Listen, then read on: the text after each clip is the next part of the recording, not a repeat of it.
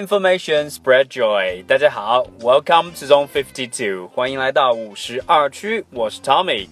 您现在听到的是我们的 Big Show 系列节目。在今天的节目里面，要跟大家聊一个不是那么快乐、那么高兴的一个话题——分手 （break up）。就在最近这一段时间，翔哥离婚了，李晨又找了一个新朋友，还有美国人引以为傲的 Kardashian Sisters，他们还在继续的不断的闹着分分合合的新闻。So news like these are very eye-catching。这样的新闻对于我们来讲，确实是非常的吸引眼球的。而对于平常的生活非常无聊的人们来讲，这也是一个不错的茶余饭后的谈资。Break up，分手；divorce，离婚；especially for those celebrities，特别是涉及到名人的类似消息。每当我们听到类似的新闻之后，our eyes open wider，我们的眼睛都会下意识的睁得更大。如果你看过 Amanda Crew 还有 Ryan Kennedy 主演的电影《The Breakup Artist》分手专家。还有 Will Smith 主演的电影《Hitch》，你就会知道，原来 break up 分手这件事情不仅仅是一条新闻，是一个让当事者呃麻烦不断的一个事件，更是一个生意，一门赚钱的工具。细想一下，为什么人们会特别的在意类似的新闻或者消息？我想，It's not just for the satisfaction of gossiping，这远不仅仅只是为了满足一下人们嚼舌头根子的这个念想。更多的是 it shakes ideology on love and relationships，它会在很大的程度上去影响，甚至是动摇我们对于一段关系，或者说对于爱情本身的一个信念。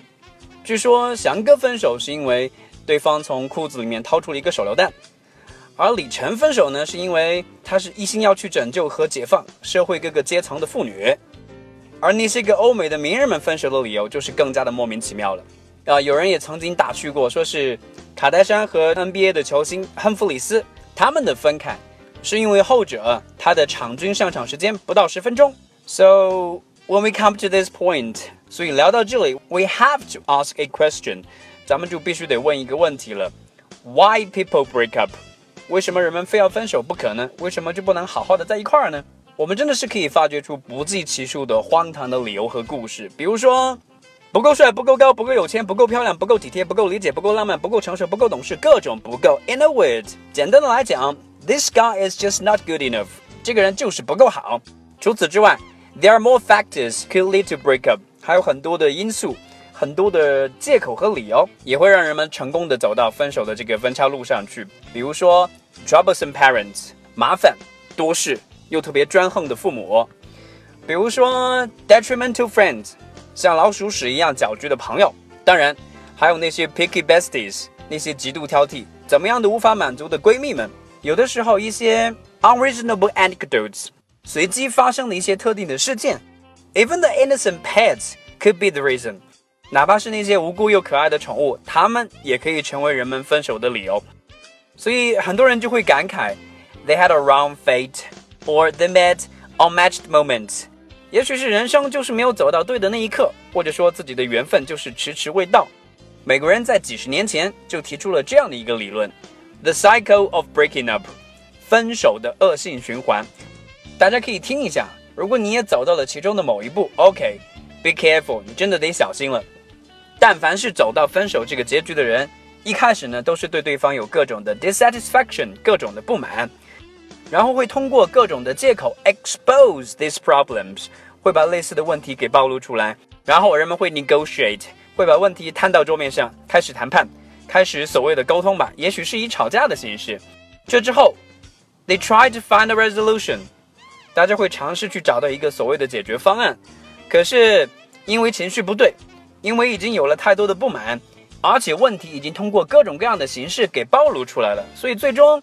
这个所谓的 resolution 这一步，想要找到解决方案的这一步，都会以 the termination of the relationship 关系的终结而走到一个终点。这就是所谓的 the cycle of breaking up 分手的恶性循环。在一九七六年的时候，社会学家 Diana Vaughan 就提出了一个概念，叫做 uncoupling theory 分手理论。他说，在人和人交往的这个，不管是谈恋爱。还是已经结婚相处的这个过程当中，两个人的关系都很有可能会遇到一个 turning point，一个转折点。如果人们可以很好的处理自己的关系，找到自己的问题，或者说能够放下身段，为对方着想，then probably this turning point is just a minor problem。很可能这个所谓的转折点就只是一个小问题。可是遗憾的是，大多数人在遇到这样的 turning point 这样的转折点的时候，都会因为各种的原因让一段关系走到终点。遗憾的是，this turning point it doesn't have a limit of time。它并没有所谓的一个时间长短的一个限制。没有人会一定会告诉你，它会出现在一段关系的什么时刻上，而且，it could be triggered by anything，任何一个事情都可能会导致这个所谓的转折点的出现。不过，虽然话是那么说，可是这个世界上是没有人会愿意去分手的吧？所以我们可以换一些不同的角度来看待一下分手这件事情。从心理学 （psychology） 和人们的意识形态 （ideology） 这个层面上来讲。People expect perfect matching，人们都会特别的期望或者说特别的憧憬，可以找到跟自己完全契合的另一半。所以那个人如果不是让自己完全满意的，不是让人们可以感到认可、感到接受的话，很可能人们都会走到这个分手的节点上去。但是遗憾的是，不管是谁，不管是男还是女，每一个人其实都是有很多的方面的，在不同的时期、不同的境遇下面，也许你会发现一个人会展现给你一个。A very charming aspect 会展现给你一个让你非常沉迷、让你非常受吸引的一面。But sometimes you would also bump into some aspect you tend to reject。可是很多的时候，你也会遇到一些让你会产生排斥、让你会产生不悦的一些方面。站在人们最基本的心理需要的层面上来讲，大多数人都有一个所谓的追求快乐的行为原则。所以每当这样的负面效应出现的时候，all they have in their mind。人们脑子里面会不断的记住的，人们的眼睛能够看到的，往往满眼都是对方的缺点和不堪。这个时候，一段关系是很难维持下去的。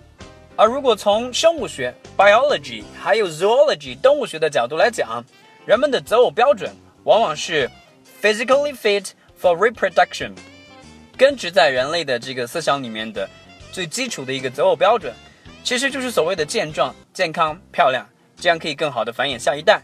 遗憾的是，不是这个世界上的所有国家的人都像韩国人一样舍得在自己的身上去动刀子。所以，当人们发现自己的另一半在外表上的瑕疵，或者说身体上的特点与自己的预期不甚相符的时候，很多人也会慢慢的去积累自己的不满，要么在特定的时间爆发，要么另觅他人。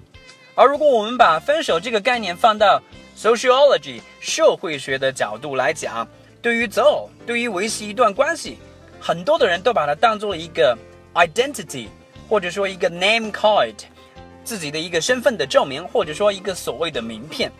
人毕竟是社会化的动物，我们需要这样的一种认可，因为我们不可能离群所居。但是每每聊到这里，不同的人的家庭、财富、社会地位、名誉，还有就是同龄人之间的认可，诸多原因都会带来各种的变数在里面。所以，如果我们把刚才所提到的这些原因都叠加起来，那么人们真的是可以有无数多的理由去结束一段关系。I think that's why we have so many absurd stories。这也是我们才会听到或者看到自己的身边，不管是中国还是国外，总是会有那么多的因为房子、因为车子、因为收入、因为工作所引出的各种无奈的、被曲解的、看上去各种悲催的分手段子。正是因为每一个人都是不同的。不论男女，大家很可能都会有着不同的 background，不同的家庭背景、教育背景、成长背景。这些背景的不同，往往也会带来意识形态、世界观、行为方式的冲突和不解。大家可以去看一下一个电影，叫做《Meet the Parents》，这是由喜剧明星 Ben Stiller 所主演的一部电影。这部电影就跟中国的那些各种婆媳大战、各种城乡大战的电视剧是一模一样的。也许人们之间的这个不同被极度的戏剧化和被极度的放大了，但是你不可能否认一点，就是每个人因为背景的不同，在相处上总会有很多的摩擦。我们回到爱情本身这个原点上来看，Everybody just expects joy and happiness。也许这听上去非常的可笑，但是对于很多人来讲，大家需要的仅仅只是一段关系当中的快乐和幸福，but not the pain and the realistic parts，而不是其中的所谓的痛苦，或者说现实的一些部分。可是，一段关系，一份情感，也和人生一样，也是有喜有忧，有乐有悲的。EQ 情商不高的人，往往在恋爱或者相处的过程当中，遇到波折的时候，难以应对随之而来的负面情绪。而那些久经沙场的情场高手们，会在情感下跌停牌之前，就果断的出手离场。对于持续一段关系所必要经历的家长里短、争执和吵闹，还有那些让人反感的柴米油盐，更是避之不及。刚刚我们从不同的层面上去分析了一下所谓的分手的各类原因，或者说各类的这个根源所在。我想聊到这里，Some people would just argue，肯定有人会去争执一下。The ultimate reason is that you're just not that into this guy。分手的终极原因就是你压根儿就不是那么喜欢那个人。这个原因乍一听还是非常的靠谱，因为不少的人也提出，如果你足够的爱一个人，你可以接受他所有的缺点。可是，Is it really like this？真的是那么一回事吗？其实，比起你对一个人所谓的爱慕的程度来讲，有一些特质是导致分手的真正的原因所在。因为不管你有多喜欢一个人，如果你的身上出现了这样的一些特质，不管你有多喜欢谁，finally you will screw up，到最后你都会下意识的，你都会不小心的，或者说不情愿的搞砸一份关系。下面我们来看一下吧 ，the five common features on those who tend to break up with people，那些特别容易分手的人的身上的五大特质。第一个，expecting too much。But paying too less，期望太多，付出太少，这样的人永远都在一个被动的等待的过程当中。他们总是在期待完美的这个恋爱景象就会像掉馅饼一样的掉到自己的头上去。And the only thing they like to do is to wait。 他们最愿意做的一件事情就是永远不停的等待。可是试想一下，没有主动争取，没有积极努力的态度，你又怎么样去维系一份好的关系呢？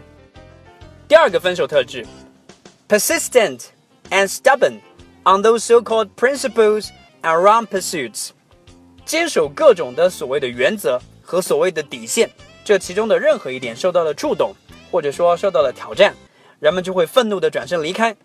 这样的例子真的是太多太多了，很多人都会固执的去坚持一个特定的目标，一个特定的标准，而且呢是绝对不会妥协的。不仅如此，they name it beautifully。他们还把这样的精神状态美其名曰追求，过多的无谓的坚持，固执的这个坚守，加到一起，他们毁掉了不计其数的关系。第三个分手特质，self-indulgent and intolerant，不懂得宽容和接纳别人的缺点，满眼都是别人的不堪，而对于对方的好却是视而不见。这样的人，不管是对待爱情还是对待生活，其实都有很大的问题的。如果你的专注点都在别人的缺点上，那么你看到的任何一个人都是一个糟糕的人。可是，如果你学会去看到别人的优点，学会去部分的去忽略，或者说承认别人的缺点，去接纳他们，你会发觉身边的人会变得越来越可爱。But tragically, there are few people can do this。能够做到这一点的人确实是非常的少。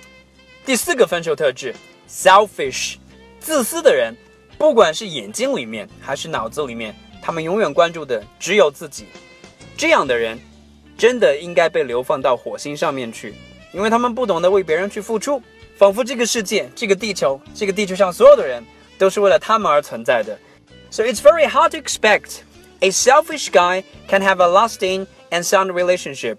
所以我们很难去想象一个自私透顶的人，他又怎么能够配得上去有一个良好的关系和一个非常好的伴侣呢？最后一个分手特质，refuse to change。那些不愿意改变的人，they refuse to sacrifice, to shoulder, to grow。他们不懂得为了自己的另一半去承担、去牺牲、去成长。 所以对于他们来讲，不管遇到谁，breaking up 分手，it's just a matter of time，仅仅只是时间问题。我们刚刚提到了一些特别容易分手的人身上所具备的特质。也许吧，还有其他的原因。不过，如果你碰巧也有具备类似的问题，Well try to make a difference，来一点改变吧。当然，在我们不断的自我完善的这个过程当中，在我们找到自己满意的另外一半之前，Sometimes breaking up is inevitable， 分手其实也是不可避免的。So what do we do after breakup? How do we face it? 如果真的遇到了分手的问题，咱们到底应该怎么办？通常情况下，people become numb, become denial and hateful。人们会对爱情本身、对生活本身变得非常的麻木，变得非常的抗拒，甚至还会带着憎恨。还有不少的人，they give up hope and they give up themselves。他们会放弃希望，也会放弃自己。有的时候，不少的人还会开始做一件很蠢的事情，blaming and finger pointing，不断的去责怪对方。不断的去指责身边的人。If you're doing those things，如果你也在做类似的事情，actually you're taking the wrong detour and taking a downturn。其实你的人生已经走到一个错误的分岔路上。Depression and a sense of negativity will begin to dominate your life。 你的生活会被很多的压抑和负面的情绪所主导。And this is by no means a good thing。这绝对不是什么好事情。咱们不妨来看一看《South Park》里面 Butters 对于分手的看法。Uh, no thanks. I love life. Huh? But you just got dumped. Well, yeah, and I'm sad. But at the same time, I'm really happy that something can make me feel that sad. It's like, it, it, it makes me feel alive, you know? It makes me feel human. The only way I can feel this sad now is if I felt something really good before. So I have to take the bad with the good. So I guess what I'm feeling is like a beautiful sadness. I guess that sounds stupid. See, first, it's not the end of the world. 如果你分手了，这不是世界末日。Sometimes we have to learn to take the bad with the good. 我们得学会去一并接受生活本身带给我们的好与坏，and mostly love life，热爱生活。 Because something really good happened before. 你会感受到分手的痛，是因为有一些更美好的事情之前是发生过的。所以分手这点小痛苦，其实呢，咱们是可以把它当做一个 a beautiful sadness，一个所谓的美丽的悲伤吧。所以聊到这里，不管你的分手是像张爱玲，是像王家卫，是像 Titanic，还是像一个市井小民，还是像一个无耻的流氓，请务必少一些埋怨，少一些愤懑。What we really should do，在分手之后，我们真正该做的是 examine ourselves。好好的检讨一下自己，and try to be a better person，尝试去做一个更好的人，一个 tolerant，一个能够容忍别人、接纳别人，知道去 sacrifice，知道去牺牲，去为别人考虑的人。不管怎么样，there's no perfect matching， 这个世界上是很难找到完美契合的两个人的。Probably all your expectation could be screwed up。如果你还是带着以往的这个观念。或者说以往的行事习惯去对待身边的人的话，很可能你的期望还会落空。原因非常的简单：If you don't change, you just don't get it。没有改变，你也许永远都不会明白，你也不会找到那个合适的人。在今天节目的最后，我们来聊一下人们对于分手的 prejudice 一点点偏见。Well，没什么意外的话，没有人会喜欢去分手。大部分的人都把分手当做了一件坏事情，a bad thing。可是实际情况是，it really depends on who and what you broke up with。这真的取决于你是跟什么样的人分手，你是告别什么样的一个行为和思维习惯。如果你离开的是一个非常糟糕的人，actually it's a good thing，这是一个好事情啊，因为你的 Mr 或者 Mrs Right 已经离你不远了。而如果你学会了正确积极的去对待生活当中这样的一个所谓的 downturn，一个小小的波折，我想你会发觉自己可以找到做很多事情的动力。我们可以看到很多的人在分手之后一蹶不振，也有很多的人就此奋发图强，在很多的方面取得了成功。最关键的一点是，There's no better lesson than a breakup to make us realize that we need to change。对于很多人来讲，分手其实是一个绝佳的机会，也是非常难得的。关于人生的一堂课，因为如果没有它，我们很难会有这样的一个机会，去重新的去审视自己，学会去改变，学会去包容，学会去牺牲，去更好的对待身边的人，去维系一份情感。So in a sense, it's a good thing to break up。某种层面上来讲，分手其实也是一件好事情。所以最伟大的分手，应该是跟一个不成熟、任性、不堪、各种顽劣的自己说再见。我们相信可以做到这些，很多人都可以更好的去维系自己的情感和关系。当然，if you still don't know what to do after all these things we've been telling you， 如果在听到所有这些事情之后，你仍然不知道如何去处理自己和另一半的关系，如何去维系自己的情感，那么 read the stories between Brad Pitt and Angelina Jolie，去看一下电影明星布拉德皮特 和 Angelina Jolie 之间的爱情故事。That will tell you and guide you through your relationship with the other part。他们会给你很多很多的启发。希望我们身边所有的朋友都少经历一些分手的波折和痛苦，都可以很好的去维系自己的关系，都能够找到自己满意的另一半。那么到这里为止呢，我们今天的节目就到这里结束了。如果您还对今天的话题有更多想说的话，您可以关注我们的新浪微博公众号“五十二区英语”，我们可以在那边做更多的讨论。And that's it for today，我们今天的节目就到这里吧。I'll see you guys next time in the program. Bye bye.